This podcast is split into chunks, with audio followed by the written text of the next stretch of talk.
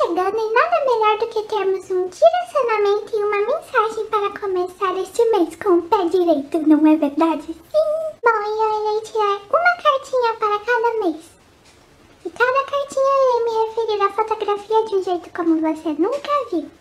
Vamos embaralhar as cartinhas.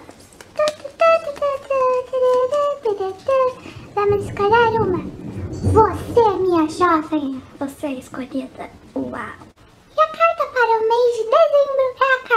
Equilíbrio. O efeito de equilíbrio se relaciona a como o fotógrafo decide combinar os seus temas a partir do referencial da câmera, dividindo o enquadramento em áreas de saturação ou informação e áreas de vazio.